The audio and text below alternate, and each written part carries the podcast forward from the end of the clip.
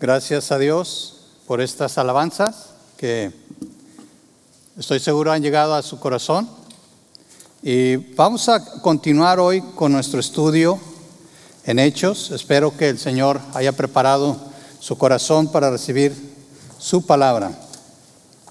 Y les invito a que abran sus Biblias en Hechos capítulo 8. Vamos a estar leyendo del versículo 26 en, adelante hasta el final del capítulo 8 de Hechos. Y dice, nosotros hemos visto cómo la, el hecho nos narra el desarrollo de la iglesia de acuerdo al plan de Dios. Quiero enfatizar en esto porque muchas veces nosotros pudiéramos pensar que cuando estamos trabajando para el Señor estamos haciendo nuestra voluntad o estamos llevando nuestros planes. Sin embargo, tenemos que estar conscientes siempre como siervos de Dios que siempre vamos a estar haciendo la voluntad de Dios. En Hechos capítulo 1, versículo 8, Jesús le había dicho a sus discípulos, pero recibiréis poder cuando haya venido sobre vosotros el Espíritu Santo. Y, y quiero que noten esto, y me seréis testigos, dice en Jerusalén, en Judea, en Samaria y hasta lo último de la tierra. Y bueno, parece ser que los discípulos habían estado muy a gusto en Jerusalén, vimos cómo la iglesia comienza a crecer, hay multiplicación, una multiplicación explosiva, se convierte en tres mil, se convierte en cinco mil y sigue creciendo. También vimos que hay problemas, ¿verdad? Por ese crecimiento. Sin embargo, los discípulos logran saltar todos estos obstáculos. Vemos la muerte lamentable de Esteban, parte del plan de Dios, y eso provoca una persecución. Los discípulos habían olvidado que no se deberían de quedar en Jerusalén. Ellos se quedaron, estaban muy a gusto y Dios tiene sus maneras, Dios siempre tiene sus maneras de hacer las cosas y Él, vamos a decirlo así, empuja, ayuda a los discípulos a cumplir con su plan, a cumplir con la gran comisión.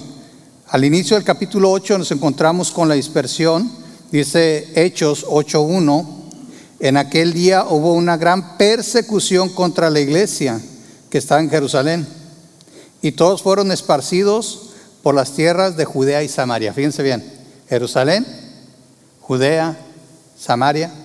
Aquí está el Señor cumpliendo su plan. Completamente Él está cumpliendo su plan. Dios, como dije, ayuda a los creyentes a cumplir su voluntad. Y no sé si a ustedes les ha pasado esto, a mí sí me ha pasado. A veces siento la mano de Dios empujándome a hacer algo que tal vez ya sabía que tenía que hacer, pero que sin embargo a veces, no sé, eh, dicen que a veces nosotros, eh, especialmente en la cultura latina, hispana, somos, somos los hombres y las mujeres del mañana, ¿verdad? Porque si no, esto mañana, mañana lo hago, ¿verdad? Mañana, lo dejo para mañana, todo lo dejamos para mañana. Sin embargo, no debe de ser así, porque cuando Dios nos pide hacer algo, hay que hacerlo. Si no, créanme que Dios le va a dar una ayudadita, es decir, Dios nos va a empujar. Y a veces, como vemos en este caso, esas ayudadas, vamos a decirlo así, no son tan agradables. Los discípulos recibieron persecución. No sé qué te está pidiendo Dios hacer, pero vamos a ver aquí que es importante hacerlo de buena voluntad. Entonces vemos que ellos son esparcidos, estaban en Jerusalén, se pasan a Judea y hasta Samaria. Esa era la agenda de Jesús. Si nosotros lo pusiéramos en, en, línea, vamos a ver que la agenda de Jesús era Jerusalén, Judea, Samaria y lo último de la tierra. Ahora en el capítulo 8 vemos que muchos discípulos están compartiendo el Evangelio mientras iban de un lado a otro y esto es lo que, lo que Dios quería.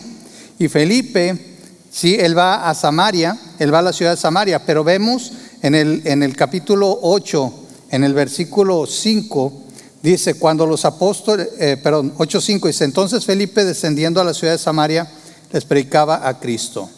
Y después llegan a Samaria Pedro y Juan, dice Hechos 8.14.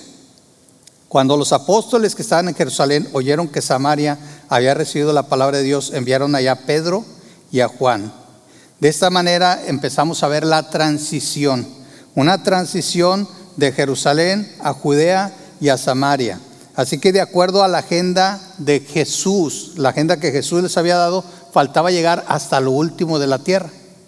Ahora esto se oye muy dramático, pero ese era el plan de Dios. Y miren, estamos en otro continente y hasta acá llegó el Evangelio. Así que se cumplió el plan. Pero vamos a ver cómo Dios empieza a desenvolver este plan para mostrarlo a sus discípulos y a todo el mundo.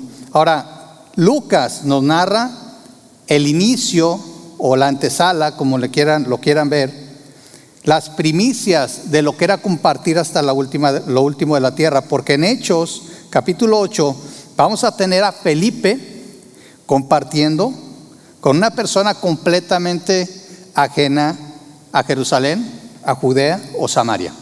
Si se fijan, Jerusalén era judío, pero Judea era judío, Samaria era una mezcla. Los samaritanos estaban mezclados, eran judíos mezclados con gentiles. Entonces hasta este punto no se le había predicado a ningún gentil. Pero en Hechos capítulo 8, del versículo 26 en adelante, vemos como un ángel se le aparece a Felipe y le revela, le revela una comisión, es decir, una nueva misión. Dice Hechos 8:26, un ángel del Señor habló a Felipe diciendo, levántate y ve hacia el sur por el camino que desciende de Jerusalén a Gaza, el cual es desierto. Fíjense bien, ahora, quiero que noten lo siguiente, y si quieren ir haciendo una pequeña listita, porque Dios le habla de diferentes maneras a Felipe. Y la primera manera en que Dios le habla a Felipe es a través de un ángel. Yo creo que muchas veces cuando buscamos la voluntad de Dios nos gustaría que un ángel se apareciera y nos dijera qué hacer. A veces nos cuesta esperar, a veces nos cuesta oír la voluntad de Dios, a veces nos sentimos sordos espiritualmente porque no sabemos qué hacer en cierta circunstancia. Pero aquí no había excusa. A Felipe se le aparece un ángel y le da instrucciones. Ahora, quiero que noten las instrucciones. Le dice, levántate. Esa parte está fácil, ¿no? O sea, de donde estás, párate, ve al sur y le dice, por el camino que desciende de Jerusalén a Gaza, el cual es desierto. Punto. Yo no, yo no sé ustedes, pero si yo fuera Felipe, yo le hubiera preguntado a Dios, ¿para qué? ¿Cuándo me quieres allá? ¿A qué horas tengo que llegar? Me, me, llevo ropa deportiva, shorts, sandalias. Algo, lo único que le dice el ángel, vete a este lugar, es un desierto. Si nosotros nos pusiéramos a pensar un poquito, nos preguntaríamos, ¿por qué Dios me llamaría a mí, que estoy ministrando en Samaria? Pónganse en el lugar de Felipe. Yo, estoy, yo soy Felipe, yo estoy ministrando en Samaria. Hay mucha gente ahí, mucha gente que necesita de la palabra, mucha gente que está viniendo a los pies de Dios, a los pies de Cristo. Y de repente un ángel me dice que me vaya al desierto, donde hay menos gente, y no nada más eso, no me dice qué voy a ir a hacer ahí. ¿Sí? Si nosotros, eh, tengo por ahí unos mapas, si vemos, si vemos los mapas vamos a ver que a donde va Felipe, de Jerusalén a Samaria, él estaba en Samaria, de Jerusalén a Samaria se hacían aproximadamente un día a dos días y medio de camino. Acuérdense que en aquel tiempo no había trenes, no había aviones, eh, había barcos, pero en este caso no podía ir en barco. No, no tenía ni siquiera un camello de dos o, tres velocidades, ¿verdad? Nada más. Normalmente se iban caminando. Y podía ser de un día a dos días y medio. Y de Jerusalén, eso es de Samaria a Jerusalén. Y de Jerusalén a Gaza se hacían dos días o cuatro días. Entonces tenemos a un predicador exitoso en Samaria que es llamado por Dios a irse al desierto y le iba a costar días llegar ahí. Ahora, ¿cómo, cómo es un desierto? Es, es, bien agradable, ¿verdad? ¿A cuántos de ustedes les gustaría que Dios los mandara al desierto? Sin muchas instrucciones, sin saber exactamente qué van a ir a hacer ahí. ¿Cuántos de nosotros realmente, simple y sencillamente, no levantaríamos tomaríamos nuestras cosas y empezaríamos a caminar. No hay a veces muchas preguntas. ¿Sabe? Muchas de las cosas que vemos en la Biblia, cuando Dios habla a algunas personas, a veces las peticiones no parecen razonables. ¿Se acuerda cuando este Abraham va a ir a sacrificar a Isaac? Eso, eso inclusive iba en contra de lo que Dios eh, revela a su pueblo en su palabra. Dios no aceptaba sacrificios humanos, pero Abraham va y él no sabe. Sin embargo, cuando él, va platicando con su hijo, él le dice, Dios proveerá para el holocausto. Abraham no sabía cómo, pero él tenía un sentido más o menos de lo que Dios podía hacer. Bueno, yo creo que Felipe, aunque no nos dice nada el texto, yo creo que Felipe tenía más o menos una idea de que Dios iba a hacer algo. No sabemos exactamente a qué parte del camino Dios envió a Felipe. No sabemos si fue cerca de Jerusalén o más cerca de Gaza. Lo que sabemos es que en ese camino era desierto y no se esperaba que se encontrara mucha gente. No era como decir el, highway de aquí, el, 281 o cualquier otro highway donde había mucha gente. Entonces, ahí en el mapa usted puede ver de cómo Felipe podía bajar hasta Jerusalén y después irse a Gaza y ahí iba a esperar. Otra vez enfatizo, este lugar era desierto, no había manera de evitar el sol. Y también es bueno notar que Felipe no sabe exactamente qué va a hacer. El ángel dice, levántate, ve al sur por el camino que desciende de Jerusalén a Gaza. Ahora, yo no sé, yo no sé qué pasaría por la mente de Felipe. No entiendo, no, realmente no puedo pensar qué estaba él pensando, pero sabemos que él fue obediente. En los versículos siguientes, versículos 27 al 28, dice así, entonces él se levantó y fue. Él se levantó y fue. Y sigue diciendo, y sucedió que un etíope, eunuco, funcionario de Candace, reina de los etíopes, el cual estaba sobre todos sus tesoros y había venido a Jerusalén para adorar, volvía sentado en su carro leyendo al profeta Isaías. Ahora, estos versículos nos dan mucha más información de a qué mandó Dios a Felipe al desierto. Primero, vemos que se encuentra a un eunuco. Si hay una persona que se encuentra, era un eunuco. En aquel tiempo, debo de aclarar, que llamar a una persona eunuco era casi sinónimo de pensar que era un tesorero de alguna nación, de algún lugar. Pues eh, se había encontrado, según nos dicen los historiadores, que los eunucos eran personas muy confiables, eran fieles a aquellos que les servían, a los que ellos servían. Pero parece que Lucas, si nosotros leemos el versículo, Lucas quiere enfatizar que es muy probable que esta persona si era eunuca o era un eunuco físicamente hablando, no solamente por la labor que hacía, por la, tarea que desarrollaba, sino que era realmente un eunuco y era aparte tesorero de la reina. ¿Por qué digo eso? Porque el versículo dice, primero que era etíope, que era eunuco, que era funcionario, ¿sí? Y que estaba sobre los tesoros. Entonces como que hay un énfasis en decir que era un eunuco. Ahora, ¿por qué esto es importante? Ahorita vamos a ver por qué era, era importante. El segundo punto es que era un funcionario de Etiopía. En el Antiguo Testamento a esta ciudad o a este lugar se le conocía como Cus. No es, aclarando, no es la misma Etiopía que nosotros conocemos hoy en día. Este, si lo buscan en el Antiguo Testamento, se llama Cus. Y eran obviamente personas de color. De hecho, eh, si ustedes leen, eh, van a ver en varios libros de historia que, que eran como eran de color, eran personas que intrigaban mucho a los griegos, intrigaban mucho a los romanos. ¿sí? Ahora, no estamos hablando de una persona que no tenía dinero o de una nación sin dinero. Esta era una, una nación independiente, era una nación que tenía recursos económicos. ¿sí?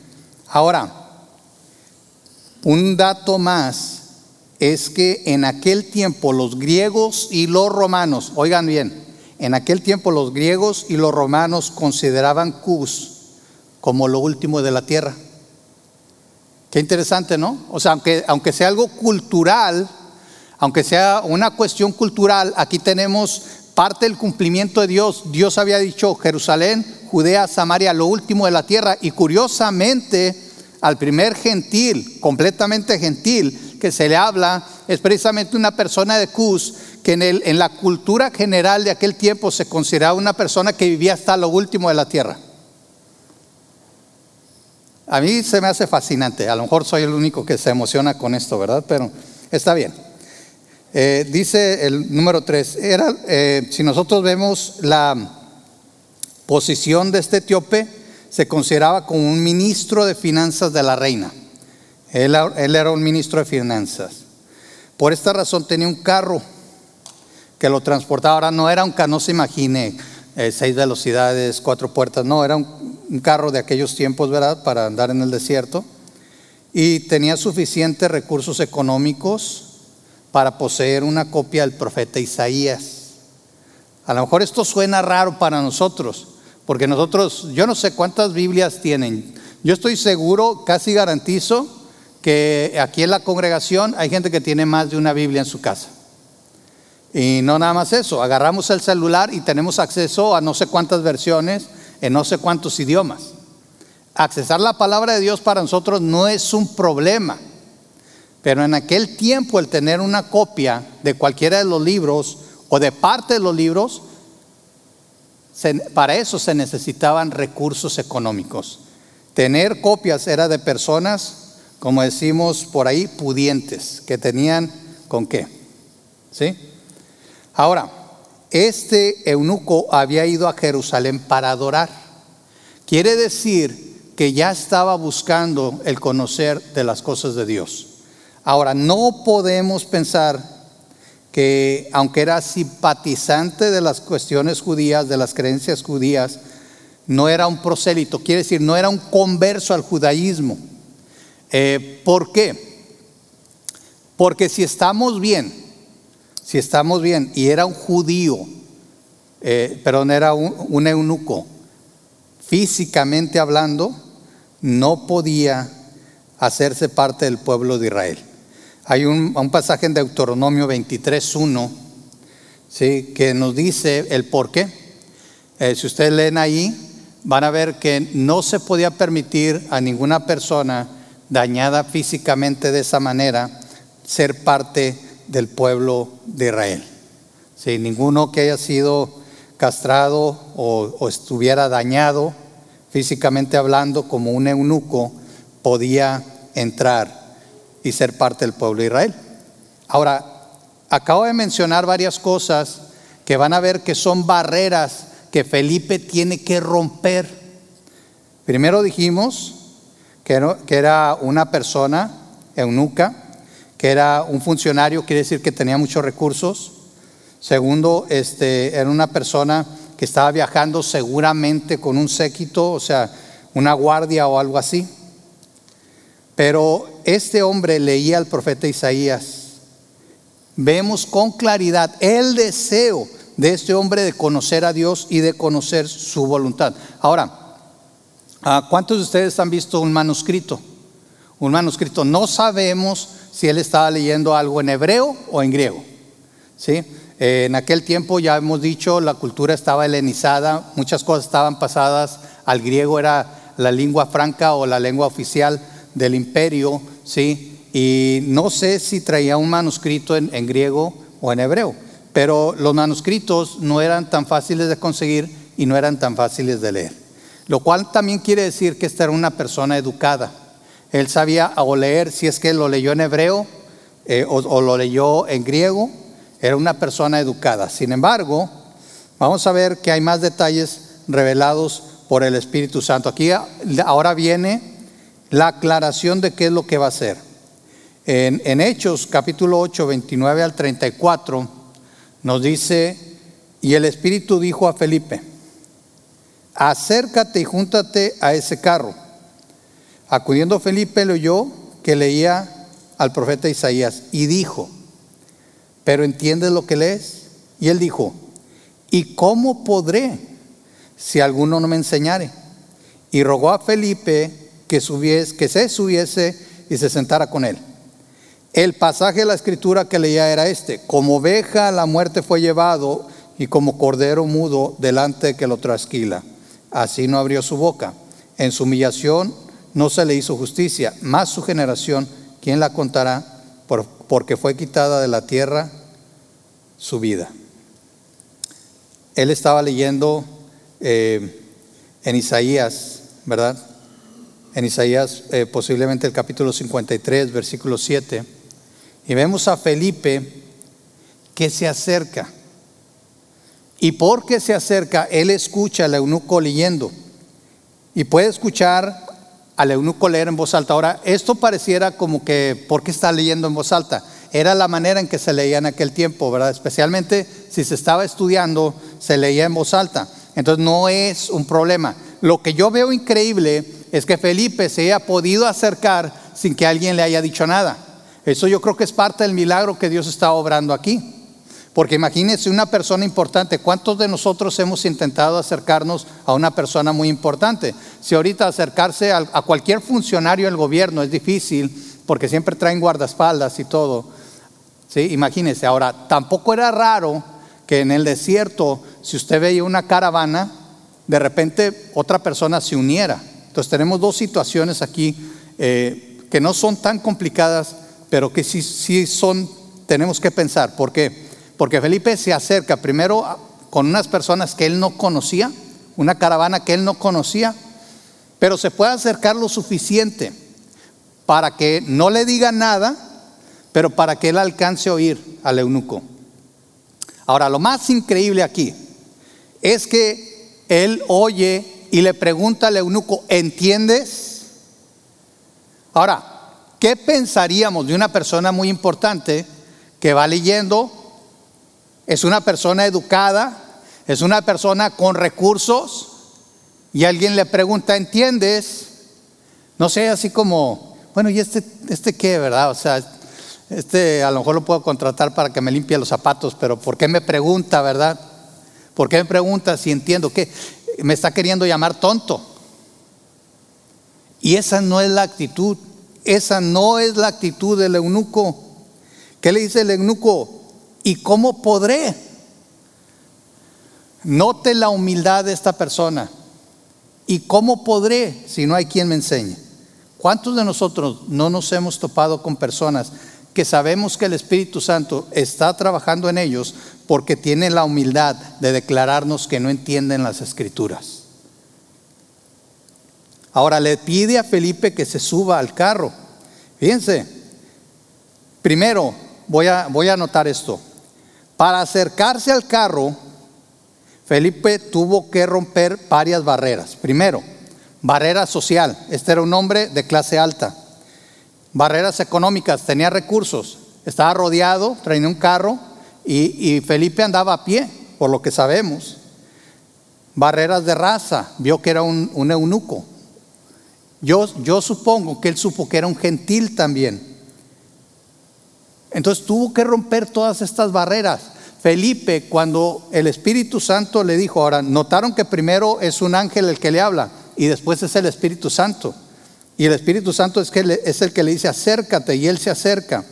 Y porque se acercó, fíjense bien, tuvo el privilegio de subirse al coche de una persona con muchos recursos. Es el equivalente de que ahorita nosotros nos acercáramos a una limusina, oyéramos a alguien leer la Biblia y le dijéramos, oiga, entiende, que le dijeran, no, súbete, ándale, aquí, al airecito. Acuérdense que Felipe está en el desierto, ¿verdad? Entonces, que se suba a la limusina y empiece a explicar la palabra de Dios. Quiero decirles que muchas veces cuando estamos obedeciendo la palabra de Dios, Dios nos da ciertos privilegios. En el 2015 fuimos a un viaje a las Filipinas, mi esposa yo, otro, otro hermano, llevamos un grupo de 10 estudiantes eh, del Instituto Bíblico. Y cuando estábamos allá trabajando, fuimos por 10 semanas. Y por ahí de la semana sexta o séptima, no recuerdo exactamente, varios miembros del equipo se comenzaron a enfermar. Entonces alguien por ahí hizo una llamada y nos consiguieron un lugar para descansar. Bueno, cuando llegamos, volamos a otra ciudad, llegamos a la ciudad y nos dijeron, ahorita vienen por ustedes. Y cuando salimos del aeropuerto estábamos pensando que iba a llegar alguien y nos iba a decir qué taxi agarrar o qué autobús agarrar. Y de repente llega y se para una ven grande así, muy bonita, nueva. ¿sí? Y nos abren, eh, ustedes son fulano, sí, nosotros somos. Yo dije, nos van a saltar de aquí, no. Nos suben a la ven, nos llevan a una, mansión, era una mansión literal. Y nosotros dijimos, ¿y cuánto nos va a costar esto, verdad? Dijeron, aquí se van a quedar, la hermana dueña de este lugar los va a recibir, ¿sí? Bueno, era, era la hija de la dueña. Y pueden usar estos cuartos, etcétera. Cada cuarto tenía un tema diferente. A nosotros nos tocó en un cuarto, no me acuerdo si era, este, había cuarto japonés, cuarto chino, cuarto, creo que nos tocó el mexicano, no, no es cierto. Pero sí nos tocó un cuarto diferente, tenía alberca, y en la mañana, en la mañana nos levantamos y tenían un pequeño patio donde llegamos al comedor y nos dice, pásele al patio, ahí está la comida. Dije, ¿por qué la sacan? Se va a enfriar, ¿verdad? No, estaba una mesa de buffet y había de todo, había pan eh, dulce, había chocolatito caliente, estilo del, de la abuelita, para que se imaginen. Sí, había jugo, había leche y después había mucha comida. Y duramos una semana y todos los días el mismo desayuno así grande, bonito. ¿sí? Todos los días. No, yo para el fin de la semana yo ya tomaba el té así con el dedito así, ¿verdad? O sea, ya yo dije, yo aquí me quedo, aquí me voy, ¿verdad? Aquí me regreso, no nos podemos quedar aquí. No, duró una semana, después nos tuvimos que regresar a la realidad, ¿verdad? Al viaje misionero. Pero tuvimos el privilegio de vivir en una mansión por una semana, siguiendo los pasos del Señor. Felipe tuvo el privilegio de, subirte, de subirse con esta persona y compartirle a una persona que tal vez él nunca en su vida se iba a imaginar que le iba a compartir al tesorero de toda una nación el Evangelio. Esta es una buena, una buena lección para nosotros, porque en ocasiones Dios nos va a hablar personalmente y nos va a pedir hacer cosas que tal vez para nosotros no tienen sentido. Hasta antes de este punto, tal vez todo lo que Dios le había pedido a Felipe no tenía sentido. ¿Sí? Pero miren, hay, una, una historia que me comentaron en tweet de una persona que sintió en su corazón darle 40 dólares a una estudiante. Y está en, tweet, ahí está el, el, mensaje en pantalla, lo pueden ver, está en inglés, pero si lo leen se van a dar cuenta que esta persona, movida por el Espíritu Santo, le da estos 40 dólares sin saber que este estudiante había estado orando anteriormente porque era una madre soltera y necesitaba pañales para su hijo. Y después de orar recibe este dinero. Nunca, nunca dejemos de hacer lo que el Espíritu Santo nos pide. Aunque parezca loco, aunque parezca sin sentido, Dios sabe qué va a hacer. A veces hasta una llamada, cuando tenga ganas de llamarle a alguien, háblele. Cuando tenga ganas de orar por alguien, ore por esa persona. Cuando tenga ganas de regalar algo, regálelo. ¿Sí? Cuando tenga ganas de invitar a, su pastor a comer, invítelo, ¿verdad? Este, nunca sabe. Entonces, Felipe le pregunta al etíope si entendía lo que leía. Y eso ocasionó que el etíope lo invitara a viajar con él. Y después el etíope le hace una, la pregunta del millón de, yo digo la pregunta del millón de dólares. Le dice, ¿entiendes lo que es? Y el, etíope le dice a Felipe, eh, perdón, el, el eunuco, el eunuco le dice a Felipe, te ruego que me digas, ¿de quién dice el profeta esto? ¿De sí mismo o de algún otro? Entonces Felipe, abriendo su boca y comenzando desde esta escritura, le anunció el Evangelio de Jesús. Felipe pregunta, ¿entiendes? Este hombre dice, no. Leen el pasaje y el, eunuco le pregunta, ¿de quién habla? Y aquí nace la oportunidad de compartir el Evangelio. Como decimos, le cayó en charola de plata a Felipe. Eh, o como dicen, se le puso de pechito, ¿verdad? Dicen algunos. Se le puso de pechito ahí. Como le quiere decir, lo que vemos es que Dios abrió la puerta de par en par y Felipe pudo compartir el Evangelio, al punto que el eunuco entendió perfectamente el mensaje del Evangelio y se quiso bautizar. Hechos 36 al 38 dice, yendo por el camino, llegaron a cierta agua y dijo el eunuco, aquí hay agua. ¿Qué impide que yo sea bautizado? Esta pregunta es muy importante. ¿Qué impide que yo sea bautizado? Muchas veces tengo personas en mi oficina que quieren ser bautizadas. Y claro que nos da alegría que quieran ser bautizados. Pero mi, mi primer pregunta es, ¿ha aceptado a Cristo como Señor y Salvador? Y sabe que he tenido gente que me dice, ¿y qué es eso? No, pues yo vengo a Calvary y yo por eso nomás quiero ser bautizado. Yo vengo a tal iglesia, por eso quiero ser bautizado. No. Él, pregunta, el eunuco es el que pregunta, ¿qué impide? ¿Qué, ¿Qué, es lo que puede impedir que me bautice? Y fíjese lo que dice Felipe, si crees de todo corazón, bien puedes. Ahora, ¿qué creía? ¿Que debería ser bautizado? Fíjense la respuesta del eunuco. El eunuco no menciona para nada el bautismo. Él dice, él respondió, creo que Jesucristo es el Hijo de Dios. Wow. ¿Se fijan cómo no? No, si yo creo que debo ser bautizado. No, él no dice nada de eso. Él se va a la raíz. Él quiere ser bautizado porque él era ahora un hijo de Dios. Él no negó la deidad, la divinidad de Cristo. Él entendió, leyendo Isaías, que era Dios mismo encarnado el que vino a morir en la cruz que derramó su sangre para que él pudiera tener perdón de sus pecados, para poder ser salvo. Él dijo, yo creo que Jesucristo es el Hijo de Dios. Este es el mensaje del Evangelio. No bautismos, no oraciones, es el mensaje del Evangelio. Es que Cristo Jesús murió en la cruz derramando su sangre para que todo aquel que crea en Él pueda ser salvo. Y una vez salvo, entonces es nacido de nuevo. Y esa persona, por testimonio, puede ser bautizada. No somos salvos porque somos bautizados, ni somos más santos porque somos bautizados. Es porque hemos sido salvos y porque somos ahora santificados en Cristo que podemos y debemos buscar ser bautizados para dar testimonio de nuestra muerte y nuestra resurrección en Cristo Jesús. El bautismo es importante, pero de nada sirve si no ha habido un nuevo nacimiento. Ahora pensaríamos que ya Felipe ya terminó aquí. Vemos que Felipe y el eunuco se separan. Hechos 8:39 dice, cuando subieron del agua, el Espíritu del Señor arrebató a Felipe. Ahora esta palabra es muy interesante. Es la palabra harpazo, que es la que se usa también cuando Pablo enseña del arrebatamiento.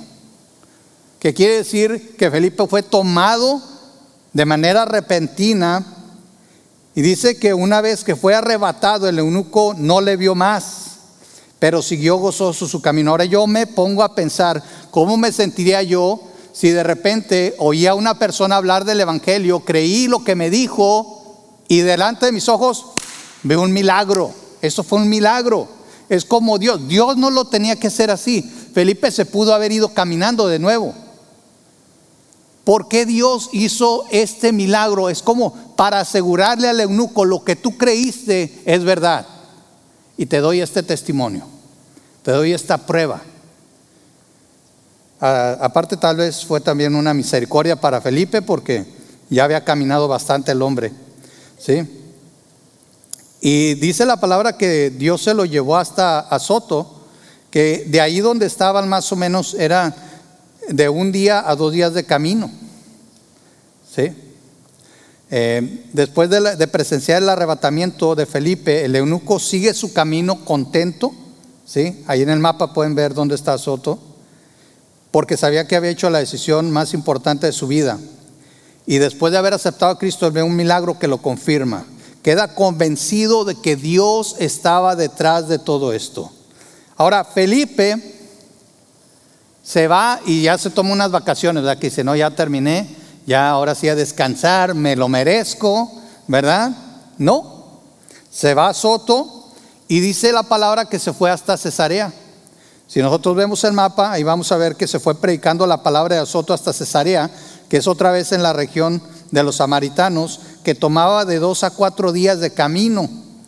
Si se fue por toda la costa, pasó por Yaminia, Jope, y finalmente llegó a Cesarea. otra vez en la región de Samaria. Hermanos, la tarea de un hijo de Dios nunca termina. No quiero decir que no van a tomar vacaciones nunca o que no vamos a tomar vacaciones nunca, pero cuando somos siervos fieles, que dice la palabra, en lo poco me has sido fiel, en lo mucho te pondré.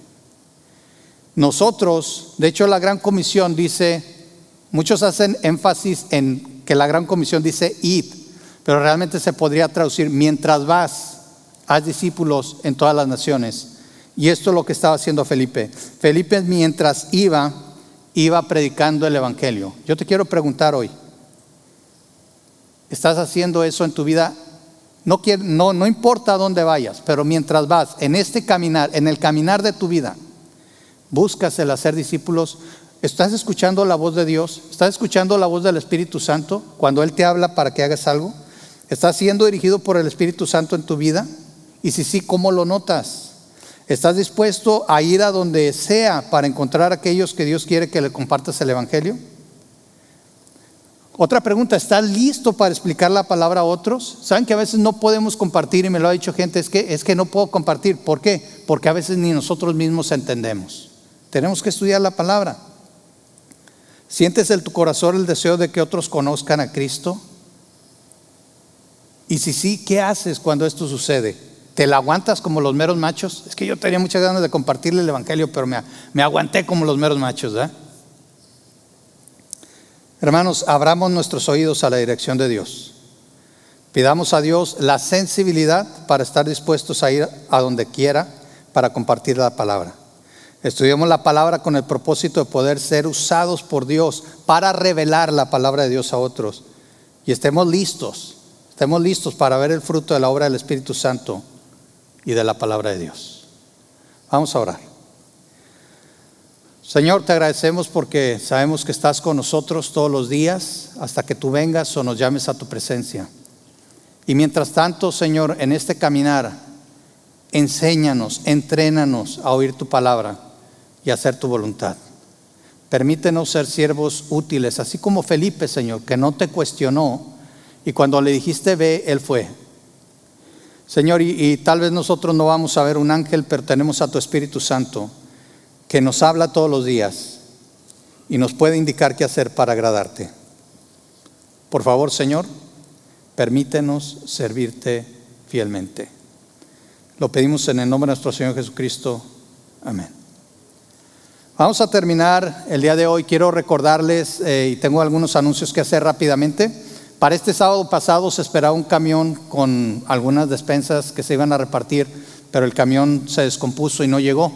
Nosotros les vamos a avisar cuando ese camión llegue y esté listo para que puedan venir por esas despensas. También les recuerdo que las notas del sermón eh, se pueden bajar y que también al final pueden también eh, darle clic al botón de, la, de las ofrendas para que den y alaben al Señor con sus ofrendas. Y no se olviden que estamos aquí para servirles. Por favor, si tienen necesidades de oración, también hay un botón para personas que hayan tomado una decisión o tengan necesidades de oración. Estamos aquí todavía, Calvary sigue trabajando, seguimos trabajando, seguimos apoyando a nuestros misioneros, seguimos haciendo la obra. Por favor, no se olviden de orar por esta iglesia, por el liderazgo y unos por otros. Les extrañamos, los queremos ver ya personalmente, así que hay que orar para que Dios solucione todo esto y pronto podamos estar de nuevo juntos todos aquí. Que Dios les bendiga.